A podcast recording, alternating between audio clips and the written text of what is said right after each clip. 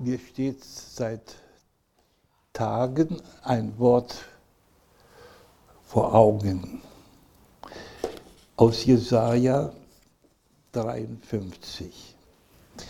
Für wahr, 53, 4 und 5. Für wahr, er trug unsere Krankheit und lud auf sich unsere Schmerzen. Wir aber hielten ihn für den, der geplagt und von Gott geschlagen und gemartert wäre. Aber er ist um unserer Missetat willen verwundet und um unserer Sünde willen zerschlagen. Die Strafe liegt auf ihn, auf dass wir Frieden hätten. Und durch seine Wunden sind wir geheilt.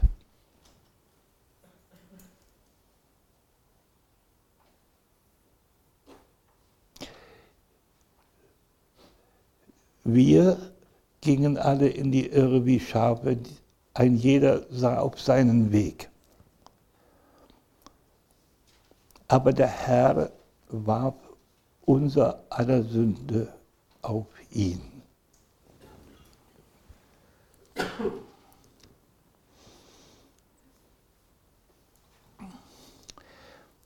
Dazu möchte ich ein Wort lesen.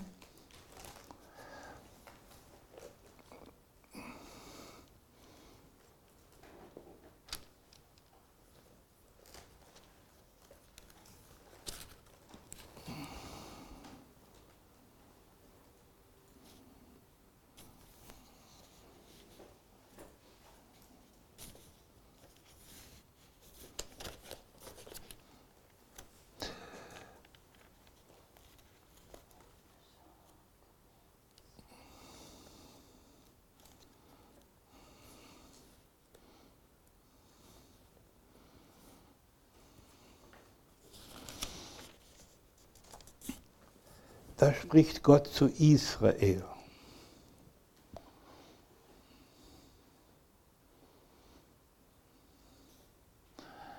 Du sollst nicht anbeten andere Götter, noch ihnen dienen, denn ich, der Herr, dein Gott, bin ein eifernder Gott.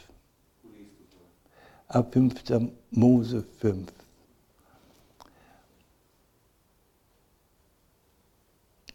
Vers 9 bin ich. Ich bin also ein eifernder Gott, der die Missetat der Väter heimsucht bis ins dritte und vierte Glied an den Kindern derer, die mich hassen. Aber Barmherzigkeit erweist an vielen Tausenden, die mich lieben und meine Gebote halten. Du sollst den Namen des Herrn deines Gottes nicht missbrauchen, denn der Herr wird den nicht ungestraft lassen, der seinen Namen missbraucht.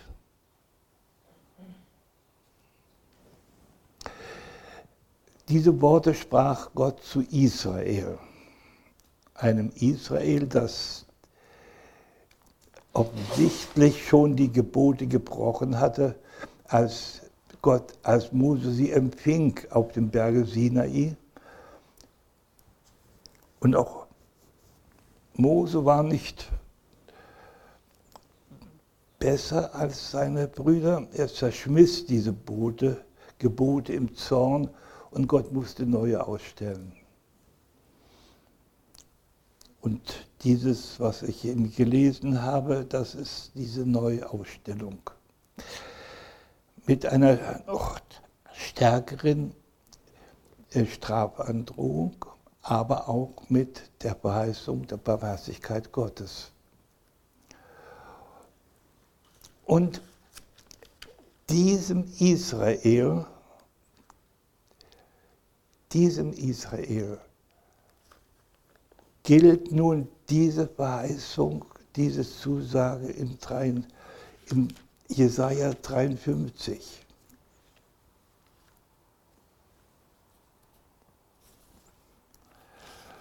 Und dieses Wort aus Jesaja 53 stand unserem Herrn vor Augen, als er ihnen den Kelch reichte und sagte, dieser Kelch ist der neue Bund in meinem Blut. Der neue Bund galt Israel. Und in diesem neuen Bund sollte sich das Volk Israels als erstes untereinander versöhnen. Die beiden Völker, Israel und Juda, sollten zu einer Herde werden, unter einem Hirten. Und, soll, und Gott wollte jetzt sein Gesetz in das Herz hineinschreiben. Und da sagt jetzt der neue Bund und der Herr weiß darum um dieses Wort Jesaja 53. Er weiß, dass er jetzt ans Kreuz gehen muss, um diesen neuen Bund einzuweihen, zu besiegeln mit seinem Blut. Er ist um unserer Missetat willen verwundet und um unserer Sünde willen zerschlagen. Die Strafe liegt auf ihm, auf dass wir Frieden hätten. Und durch seine Wunden sind wir geheilt. Diese Heilung geht bis und muss, da die Sünde bis ins Väter und Großväter geht, muss auch bis muss diese ganze Schuld, diese ganze, dieses ganze Unheil überwinden und heilen. Das ist eine Verheißung, nicht, die Verheißung ist nicht die, dass wir keine Krankheit hätten, dass wir keine Schmerzen hätten, sondern es geht darum, die Strafe liegt auf ihm, auf dass wir Frieden hätten. Worin liegt der Friede? Der Friede liegt darin, dass Gott uns Sünde nicht anrechnet. Wir haben das ja aus einer Begebenheit deutlich im Leben Jesu. Als er gefragt wurde, also ein Gelähmter zu ihm gebracht worden ist, hat der Herr, wurde er gefragt, wer hat gesündigt? Er oder seine Eltern? Und dann sagt Jesus, es sollten die Werke Gottes an ihm offenbar werden. Das soll, es sollen die Werke Gottes offenbar werden. Im neuen Bund sollen die, neue, die Werke Gottes offenbar werden. Und das erste und wichtige Werk ist, uns Frieden zu geben.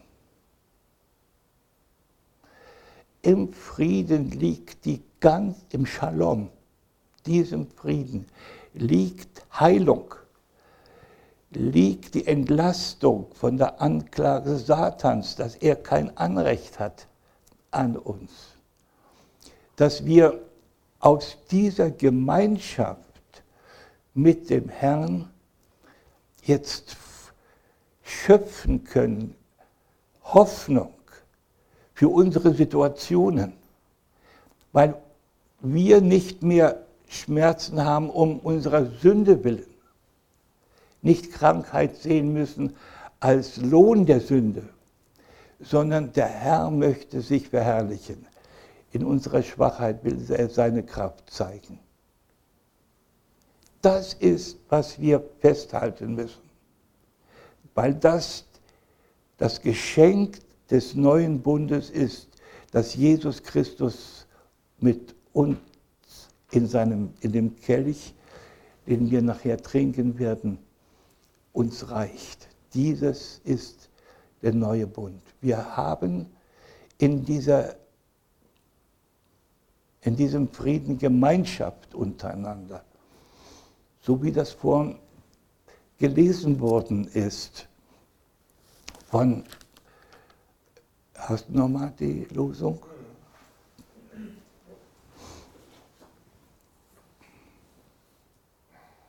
Ich sage es nochmal, damit es im Mikrofon steht.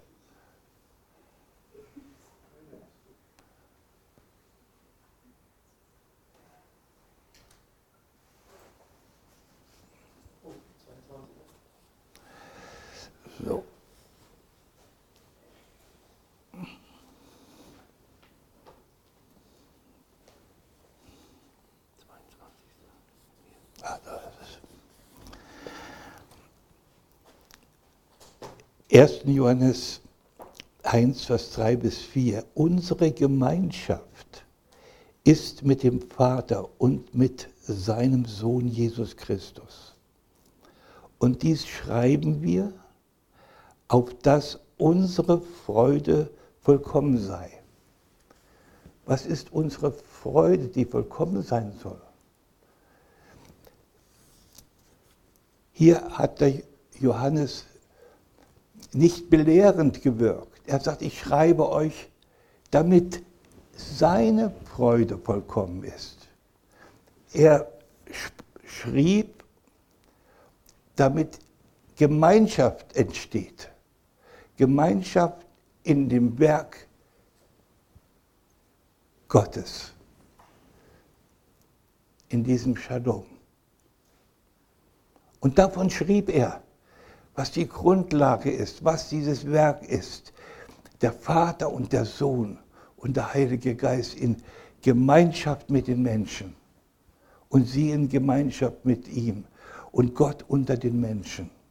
Das ist die Realität, die er verkündigte und über die er, über, über die das Volk, über die er selbst froh wurde.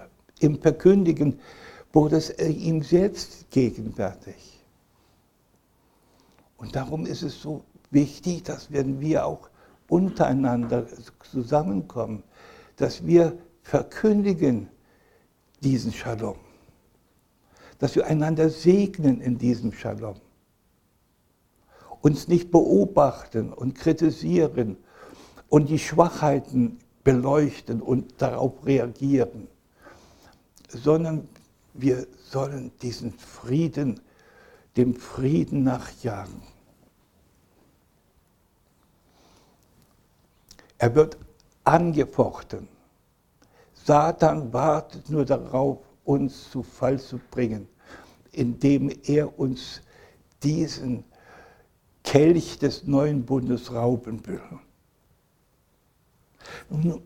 Indem Jesus diesen Kelch seinen Jüngern reicht, reicht er diesen Kelch Israel und sagt damit, dass der neue Bund, den Gott mit seinem Volk gemacht hat, jetzt gemacht wird. Aber dann entstand etwas, was wir gar nicht so verstehen können, dass dieses Volk sich abwandte.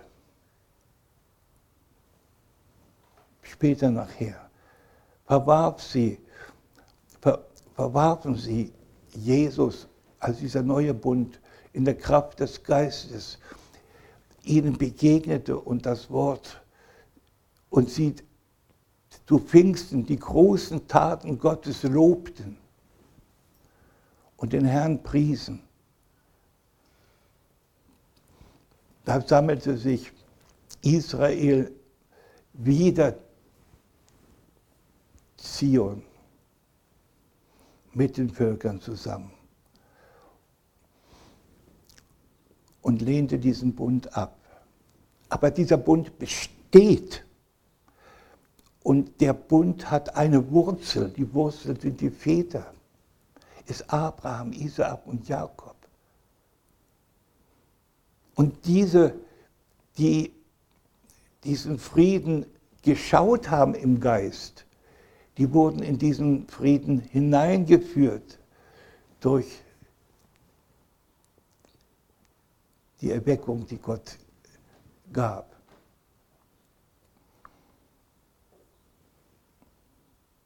Und wir wurden auf dem Weg mitgenommen. Wir, das Evangelium kam zu den Völkern in der Botschaft, die Paulus gegeben worden ist, dass die Gottlosen, die das Gesetz nicht kannten, die zu diesem Bund nicht zu, dazugehörten, dass ihnen gesagt worden ist, ihr seid Teilhaber, ihr seid eingepropft in die Erwählung Israels.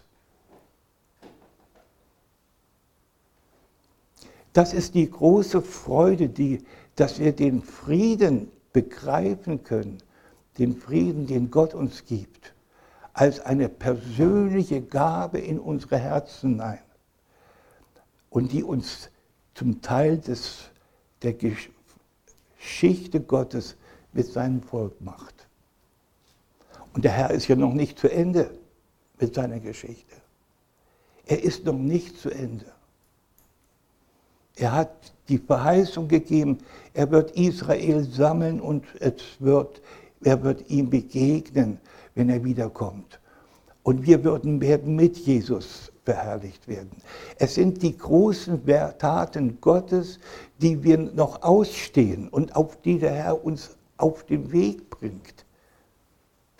Und viele Dinge in unserem Herzen, in unserem Wesen, die verändert werden, dienen dazu, damit unser Blick klar wird für das, was der Herr bringt, für diesen Frieden.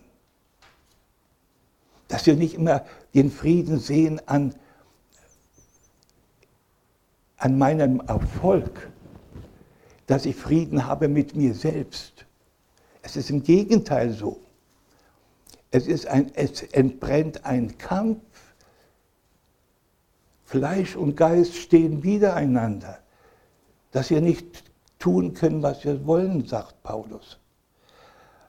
Also dieser Friede ist ein Friede, der einen, Friede, der einen Kampf mit sich bringt. Und das Fleisch will immer was anderes, als was Gott will. Wir müssen also diese Gesinnung des Fleisches entdecken und ihr absagen um diesen Frieden zu genießen, den Gott gibt. Und er gibt ihn zuerst und in, unseren, in unser Herz hinein, in unseren Geist. Und das ist die Ausgangsbasis nachher für alle Schritte des Glaubens, die wir tun. Wenn wir beten um, um Erfolg, um Segen, um Heilung. Das ist, das dass wir im Willen Gottes beten. Dass wir in, dem, in diesem Frieden beten, dass wir nicht für uns nur denken, sondern dass wir sehen, dass der Plan Gottes Frieden ist und wir in diesen Frieden eingeschlossen sind. Das ist eine Haltung des Glaubens und des Ruhens in Gott. Da hinein möchte uns der Herr führen. Und da entsteht auch der Widerstand an dieser Stelle. Der Widerstand der Aktivisten, die es selbst schaffen wollen, die es nicht durchhalten, einen Frieden, an einen Frieden zu glauben, den Gott tut, den Gott herbeiführt.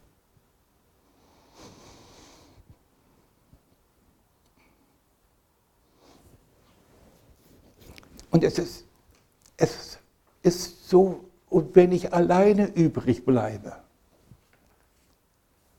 und mich alle verlassen würden, der Herr ist da. Und der Herr hat selbst diesen Frieden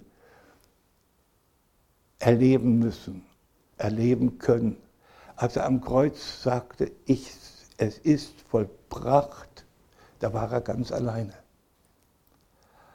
Aber da war er auch, da war er in Gewissheit, dass Gottes Wille geschehen ist. Und er hat Gehorsam und Glauben gehalten.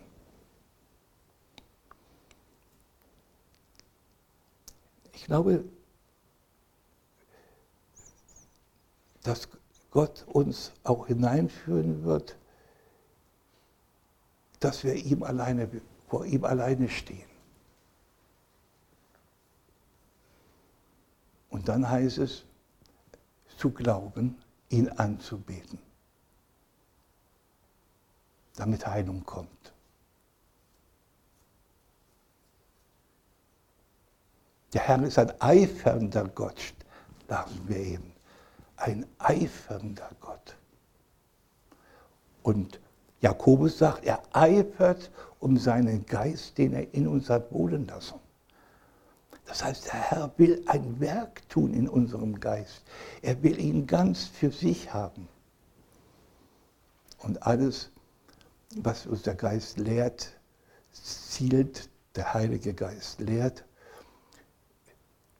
ist, dass wir seinen, den Willen Gottes verstehen und dazu Ja sagen können.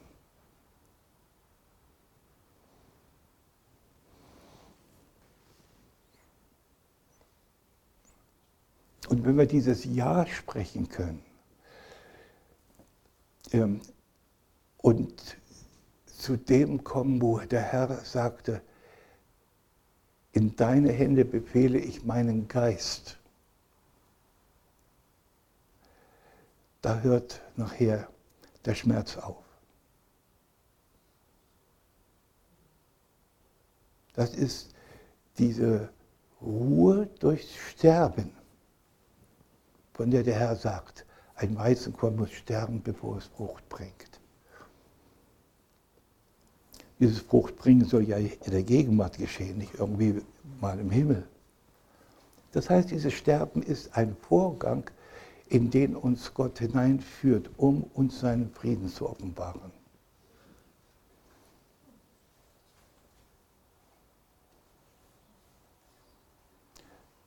Möge es uns der Herr geben, dass wir für diese Offenbarung bereit sind.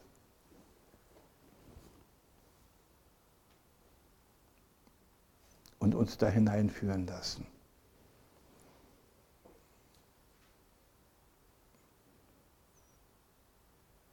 Und dass wir uns einander so begegnen, dass wir da um dieses Geheimnis wissen, einer persönlichen Führung eines jeden Kindes Gottes.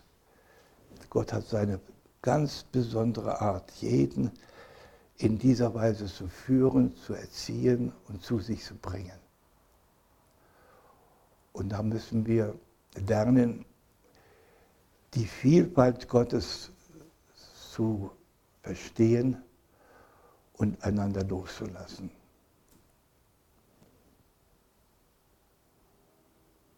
In diesem Sinne, lasst uns das Mahl nehmen. Dass uns der Herr in diesem Mahl einen Kelch reicht, der der Kelch ist in seinem Blut und der diesen Bund darstellt, den er mit all denen eingeht, die an ihn glauben und seiner Herrschaft und seinem Reich nach seinem Reich verlangen haben.